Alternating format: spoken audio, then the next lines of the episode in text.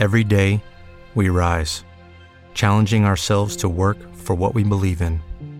At U.S. Border Patrol, protecting our borders is more than a job, it's a calling. Agents answer the call, working together to keep our country and communities safe. If you're ready for a new mission, join U.S. Border Patrol and go beyond. Learn more at cbp.gov/careers.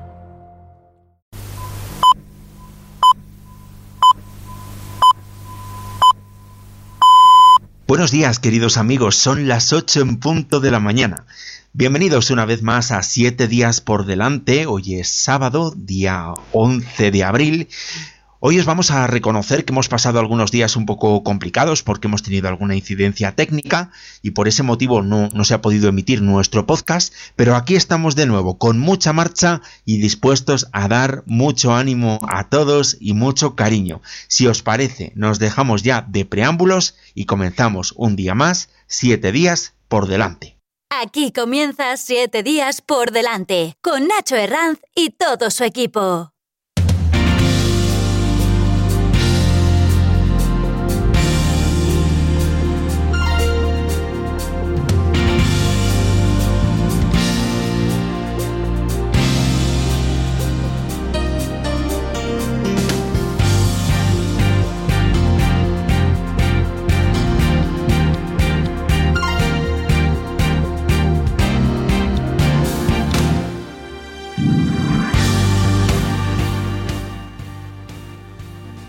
Y durante todo el día de hoy se esperan chubascos en todo el centro y el norte peninsular. Ahora mismo aquí en la Comunidad de Madrid tenemos cielos nublados, lo mismo ocurre en Castilla-La Mancha, pero a lo largo del día la situación se irá complicando y podremos llegar a tener tormentas fuertes. Durante todo el día el cielo va a estar muy nublado en casi toda España, excepto en el litoral mediterráneo, donde no se esperan chubascos. En Ceuta, en Melilla, en las Islas Canarias y en Baleares tampoco se esperan lluvias. Las temperaturas mínimas de hoy sábado se están registrando ahora mismo 6 grados en Villablino, en la provincia de León, 7 grados en Medinaceli y en Molina de Aragón, en la provincia de Guadalajara, 8 grados tienen también ahora mismo en Riaza, en Soria y en Calamucha. La temperatura máxima este sábado se alcanzará en Tenerife en torno a las 2 de la tarde con 23 grados y tanto en las Palmas de Gran Canaria como en Almería la temperatura máxima que llegarán a registrarse hoy, en el día de hoy, será de 22 grados.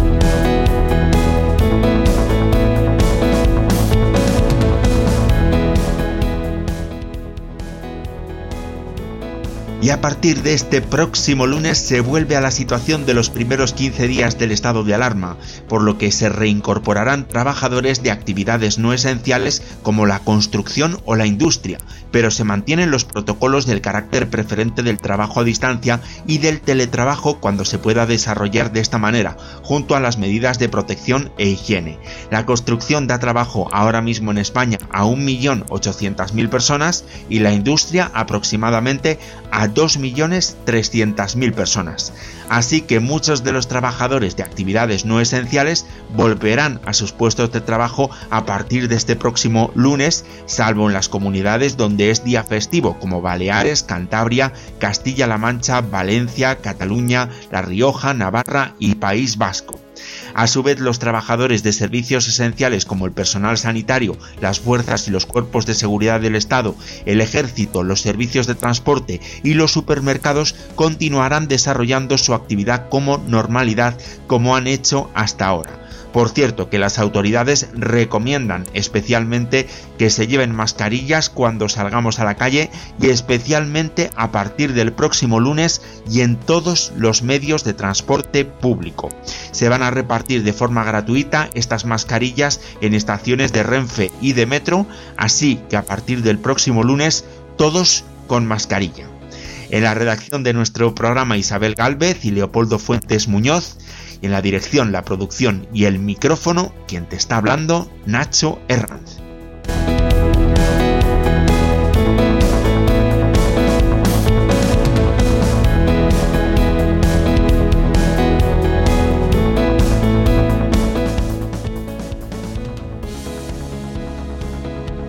Y hoy nos vamos a ir de viaje nada más y nada menos que hasta Molina de Aragón.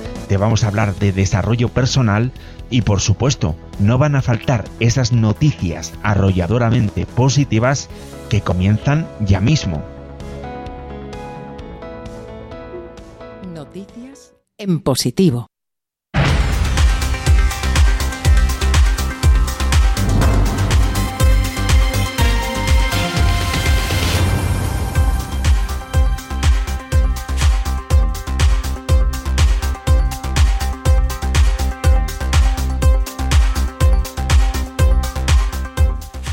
Pasan 5 minutos sobre las 8 de la mañana. Un estudio australiano podría haber encontrado un medicamento para paliar esta crisis del coronavirus. Se trata de un fármaco capaz de matar el agente infeccioso en 48 horas. Así lo ha demostrado un equipo colaborativo dirigido por el Biomedicine Discovery Institute de la Universidad de Monash en Melbourne, en Australia. El producto en cuestión es un antiparasitario llamado ivermectina el cual ha sido probado en cultivos celulares. Una sola dosis podría eliminar todo el ácido ribonucleico viral en 48 horas.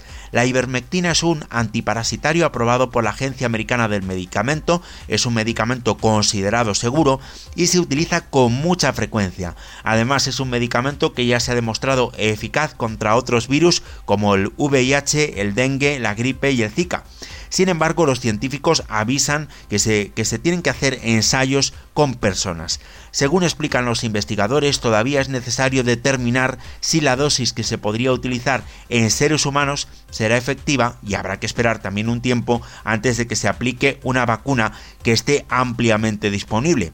Por ahora se desconoce el mecanismo mediante el cual la ivermectina acaba con el virus, de su acción en otros agentes infecciosos se deduce que evita que el coronavirus atenúe la capacidad de las células huéspedes para eliminarlo.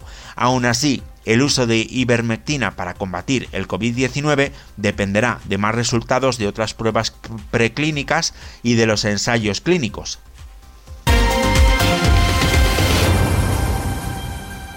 Y de tratamientos químicos pasamos a tratamientos emocionales, ya que un equipo de expertos de la Universidad de Almería ha puesto en marcha Emocovid, un programa psicoeducativo para ayudar a personas mayores, niños y profesionales a crear su propia vacuna emocional contra el confinamiento. Se ha creado a partir de las investigaciones previas de los grupos de la Universidad de Almería.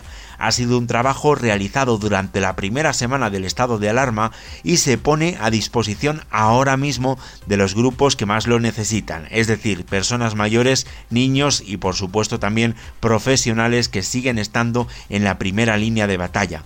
Podemos acceder al portal de Emocovid en la siguiente dirección web, que es www.sej473.com barra me quedo en casa y en esta web diariamente se actualizará la propuesta de actividades que son generadas por un total de 10 investigadores. El grupo está coordinado por José, eh, José Jesús Gázquez, que es catedrático de Psicología Evolutiva, y las actividades que se proponen están dirigidas a trabajar con las emociones. Con estas se intentará que durante unos minutos las personas que las practiquen vayan creando su propia vacuna emocional. Más de 40 profesores se unen para dar clases gratuitas online a todos los menores que lo necesiten. La original iniciativa se llama Megaprofes y está dirigida en especial a los hijos de los servidores públicos como sanitarios y fuerzas de seguridad. Se trata de un servicio online, solidario y gratuito de apoyo escolar y refuerzo pedagógico para todo el que lo necesite. Esta iniciativa solidaria parte de la empresa Educademia y de la reconocida Fundación Ideas, a la, que, se están incorporando poco a poco más profesores voluntarios. Megaprofes comenzó a funcionar el pasado día 31 de marzo para atender a todos los niños y niñas que lo necesiten. Comenzaron el proyecto con alumnos de dos hermanas en Sevilla, pero ha podido ampliar su radio de acción gracias al aumento de voluntarios. Cada profesor voluntario se compromete a atender entre 1 y 20 niños y niñas y el servicio es de gran calidad, ya que son profesionales con mucha experiencia en la, en la, enseñanza. Algunos tienen incluso más de 30 años de experiencia.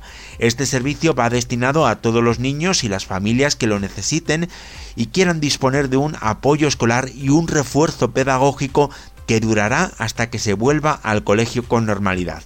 El servicio no tiene ningún coste y todos los que lo quieran solicitar lo pueden hacer a través de la siguiente dirección de correo electrónico, que es megaprofes.educademia.gmail.com.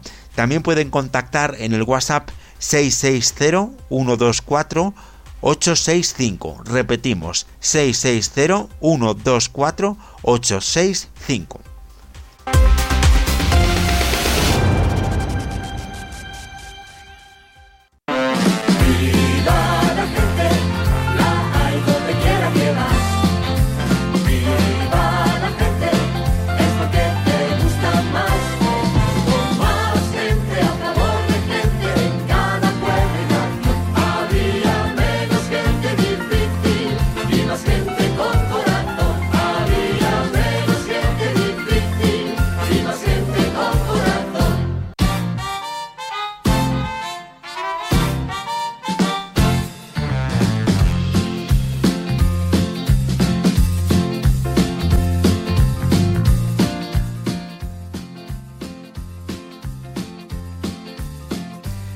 El chef José Andrés se convierte en portada de la revista Time por sus labores en la crisis de este COVID-19.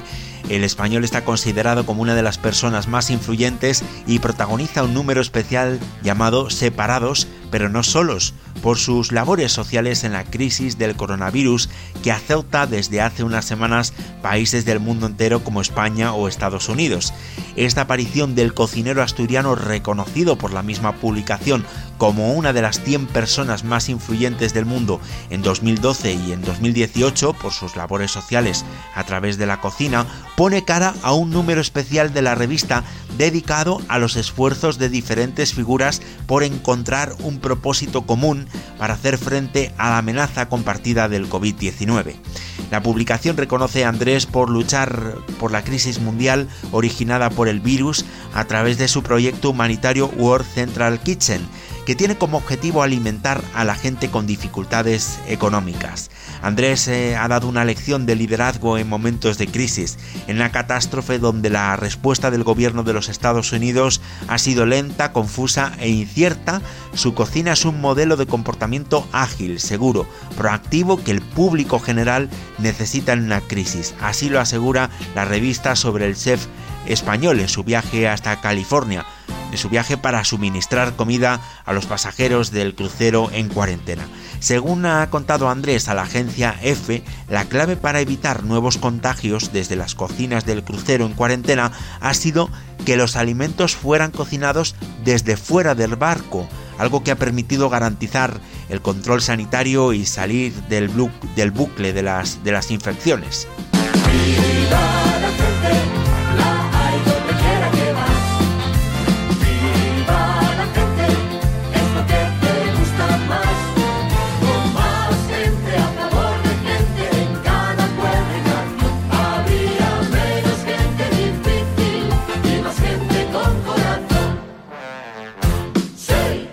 Aunque a nosotros siempre nos gusta ofreceros noticias positivas, desde luego no podemos dejar de tener en cuenta que el fin de semana pasado nos dejó quien fue director de cine, actor, escultor, pintor, poeta y por supuesto también músico y compositor.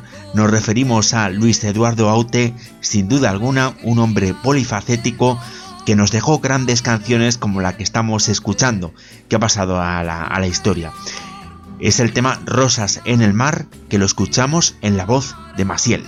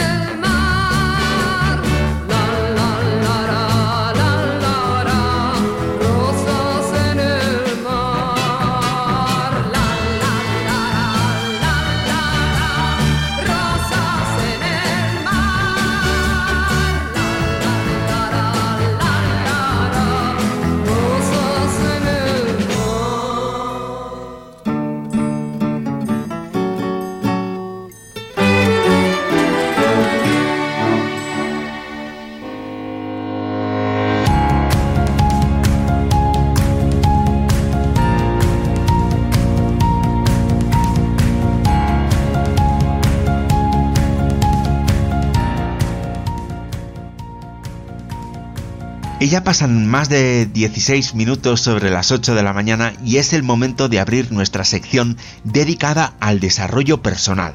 Hoy vamos a hablar de algunos procesos que están relacionados con la inteligencia emocional. Ahora mismo muchas disciplinas científicas como la psicología, la neurofisiología o la neurobioquímica se están interesando por el estudio de la inteligencia emocional.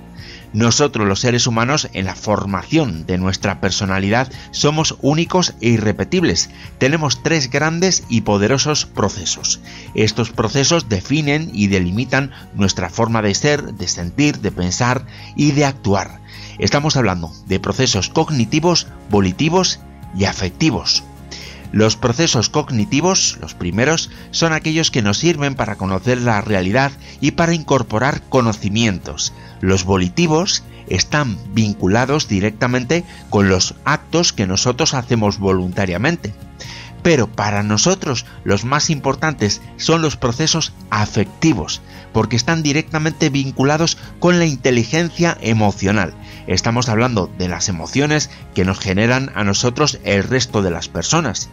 Daniel Goleman, uno de los grandes precursores de la inteligencia emocional, estableció que existían ocho emociones básicas.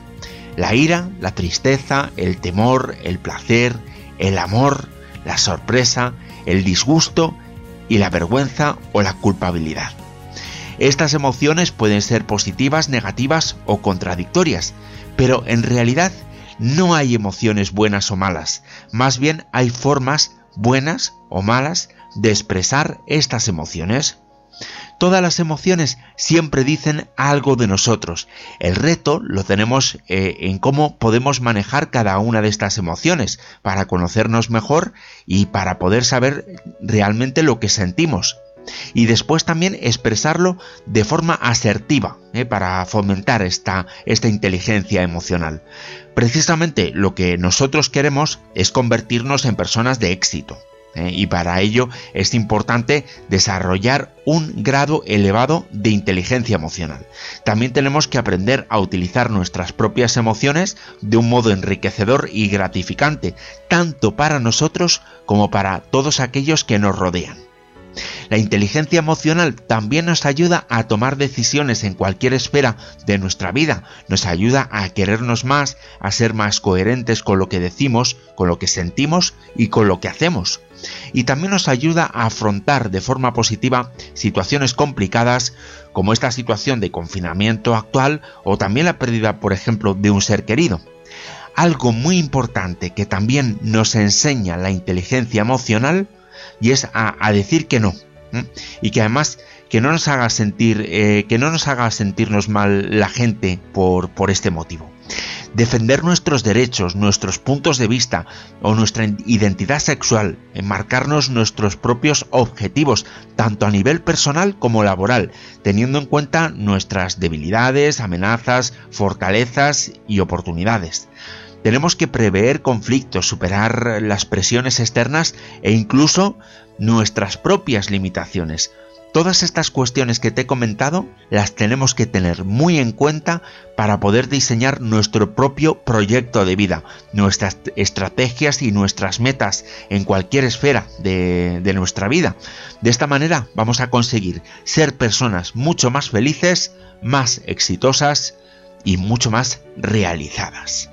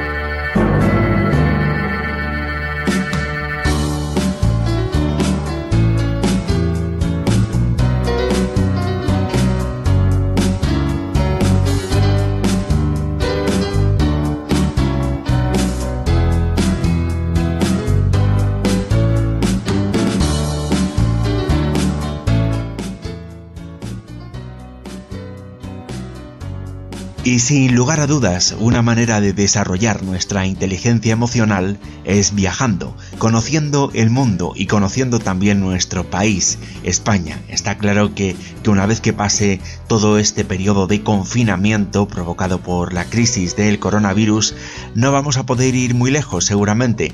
Lo primero será acercarnos a ese mundo rural, ese mundo donde nos van a recibir siempre con los brazos abiertos. Y en este caso nos vamos a ir nosotros Vamos a viajar con la imaginación y vamos a viajar en el tiempo a uno de los lugares más bellos y posiblemente también más desconocidos del interior de nuestra península.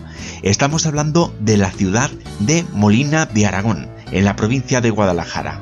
Nos vamos con nuestra imaginación hasta Molina de Aragón, una ciudad con mucho señorío.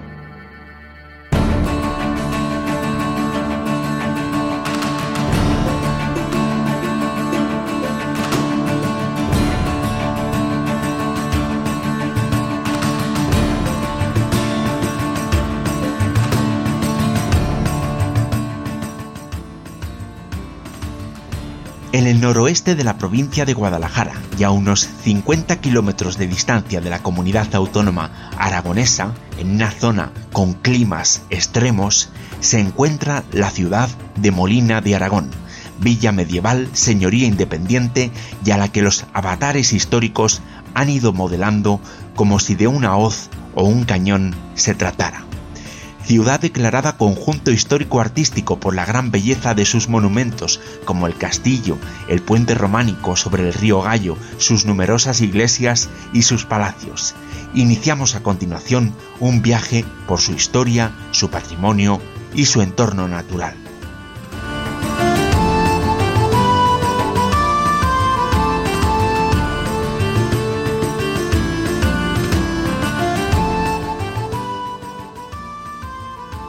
Sus orígenes históricos se remontan a la época del Califato de Córdoba, aunque en esos momentos la zona debió estar muy poco habitada. Posteriormente, con la desintegración del califato, se formó un pequeño reino taifa. A comienzos del siglo XI, el territorio molinés estaba poblado por familias de etnia bereber, muy arabizadas. Además, estaban localizadas en la ciudad de Molina, entre el alcázar, heredado de un antiguo castro celtíbero, y el río, siempre dador de vida.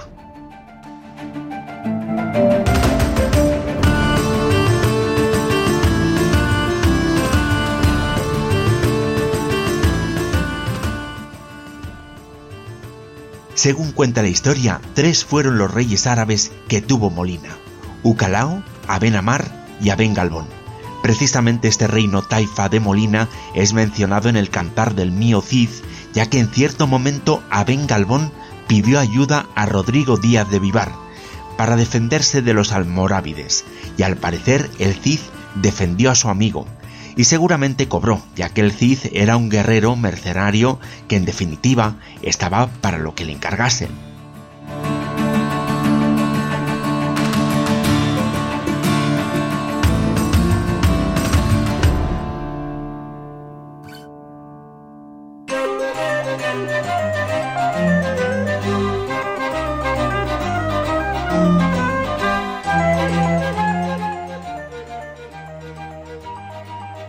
Toda seguridad, el Cid conoció y pisó el castillo de Molina de Aragón, el principal monumento de la localidad y una de las fortalezas más grandes y más antiguas de Europa, situado en un lugar estratégico para dominar los caminos entre Aragón y Castilla. Finalmente fue arrebatado a los andalusíes por Alfonso I de Aragón en el año 1129.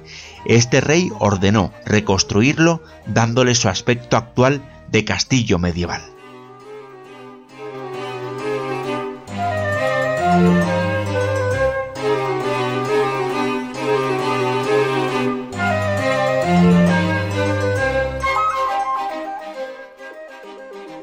Este castillo ha sido testigo de multitud de batallas, la reconquista, la guerra entre el reino de Castilla y el de Aragón, la guerra de la independencia contra los franceses y la tercera guerra carlista. Y también ha sido testigo de grandes rodajes cinematográficos, como la película En nombre de la rosa, en la que Fray Guillermo de Baskerville, interpretado por Sean Connery, recorrió sus oscuros pasillos en busca de respuestas.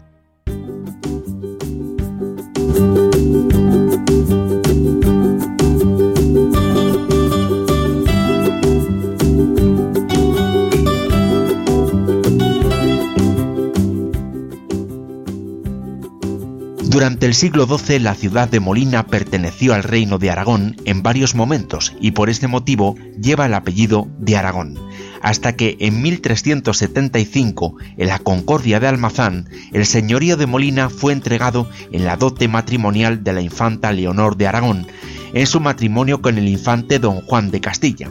En diciembre de 1475, la reina Isabel, la católica, juró no apartar nunca las tierras del señorío de Molina de su corona, perteneciendo a las tierras de Castilla bajo los Austrias y los Borbones. A día de hoy, el rey Felipe VI tiene también el título de señor de Molina y es la máxima autoridad de la comarca.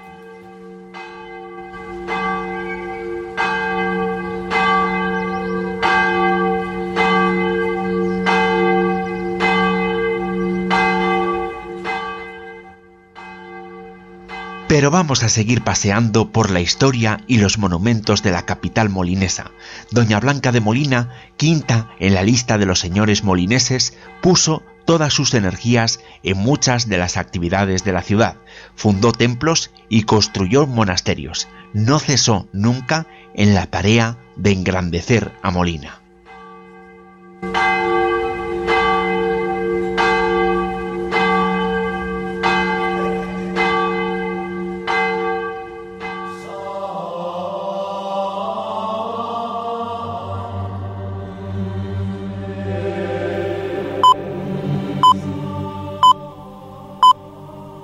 El monasterio de San Francisco fue fundado en 1284 por Doña Blanca. La fundadora del monasterio manifestó su voluntad de ser sepultada ante el altar de Santa Isabel en esta iglesia, donde también estaba sepultada su hija Mafalda. Doña Blanca también ordenó que dicho monasterio fuera siempre habitado por monjes de clausura. Tras la desamortización de Mendizábal, este monasterio ha sido utilizado como hospital, aunque hoy ejerce las funciones de residencia de ancianos, casa de cultura y museo de la ciudad. Del exterior del edificio destaca la torre campanario, construida en el siglo XVIII. En lo más alto se puede ver el giraldo, una veleta de madera con la figura de un hombre sosteniendo una bandera.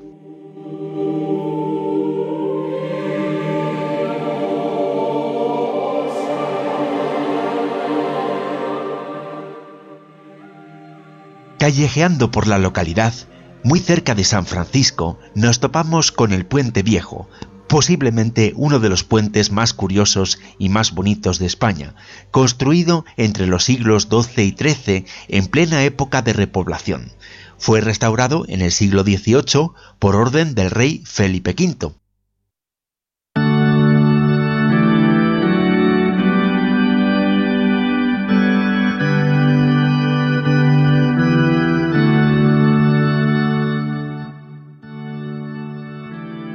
La iglesia de San Gil fue construida allá por los siglos XII o XIII y se trata de un templo que durante muchos años gozó de mucha fama en España, ya que su torre airosa y altísima fue creciendo en verticalidad y llegó a quedar tan notablemente torcida que competía con la torre de la ciudad italiana de Pisa. El caso es que al cabo de los años el resto de la iglesia se cayó al suelo y únicamente la inmensa torre torcida se mantuvo en pie. Hoy en día, tras varias reformas y tras un incendio en 1915, desgraciadamente ya no queda absolutamente nada de esta torre inclinada. Pero si nos adentramos en el templo, nos encontramos con un retablo de un valor impresionante. Se trata de un gran retablo renacentista con imágenes y escenas de la vida de Jesucristo.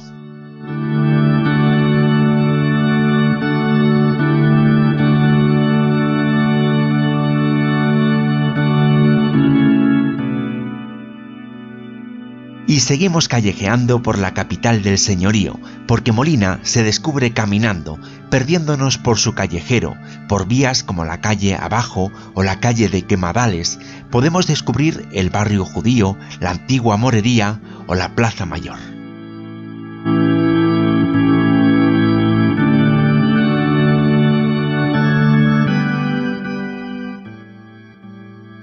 Pero ahora nos vamos a detener en otra de las joyas molinesas, la iglesia de Santa Clara, a medio camino entre el románico y el gótico.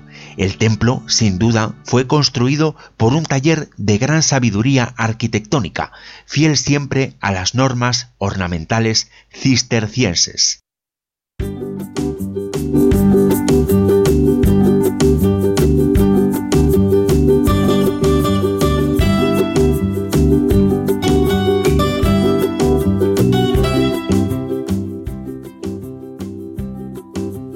Caminando, caminando, llegamos a la calle de Tejedores. Allí nos encontramos con el Palacio del Virrey de Manila, del siglo XVIII. Podemos apreciar en este edificio el escudo del virrey, policromado en oro, y los restos de las pinturas murales que eran un homenaje a las artes y a las ciencias.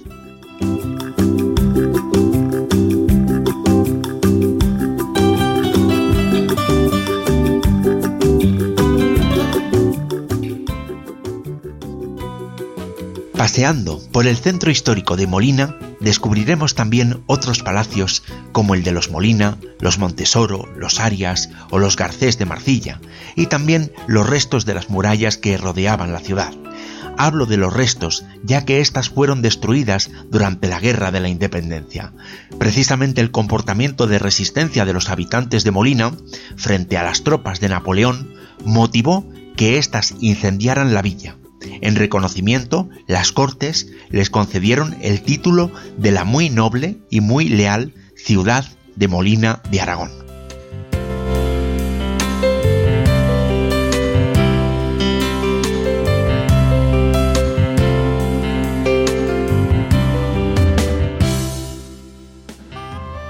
A tan solo 10 kilómetros de Molina nos encontramos con el espectacular cañón del Barranco de la Hoz, se trata de uno de esos parajes naturales que te dejan con la boca abierta, un gran cañón de piedra arenisca y rojiza.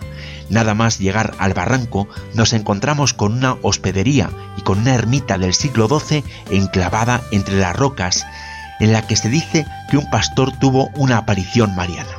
A unos metros de la ermita surge un camino de escaleras que nos llevan a diversos miradores situados en la parte más alta de las rocas y donde vamos a poder disfrutar de unas increíbles vistas.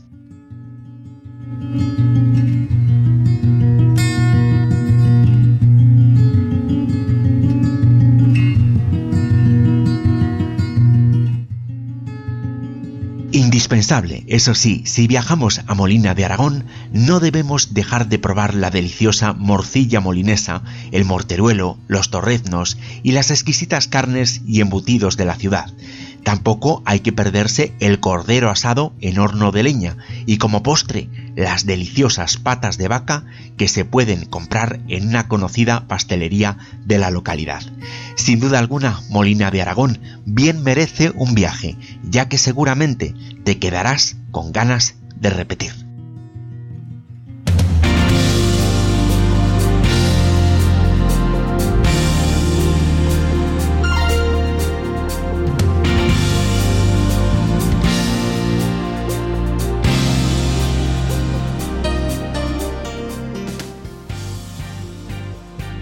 Pues aquí termina nuestro trayecto en el día de hoy. Nos hemos dado un paseo por esa bellísima ciudad de Molina de Aragón, hemos hablado también de emociones y de desarrollo personal y te hemos contado noticias positivas. Ahora ya solo nos queda desearte que, aproveches este, este sábado. Te recuerdo que tienes todo un día por delante y el aprovecharlo solo depende de ti. Te recuerdo también nuestra página web www.7diaspordelante.es nuestro correo electrónico oyentes arroba 7 días por delante punto es. Y por supuesto nuestra línea de WhatsApp para que nos dejes tus mensajes de voz el 628 041 073 Repetimos, 628 041 073. Muy pronto volveremos a estar aquí contigo, al otro lado de los micros, al otro lado de la radio. No dejes nunca de soñar y que seas muy feliz. Se despide de ti tu amigo Nacho Herranz.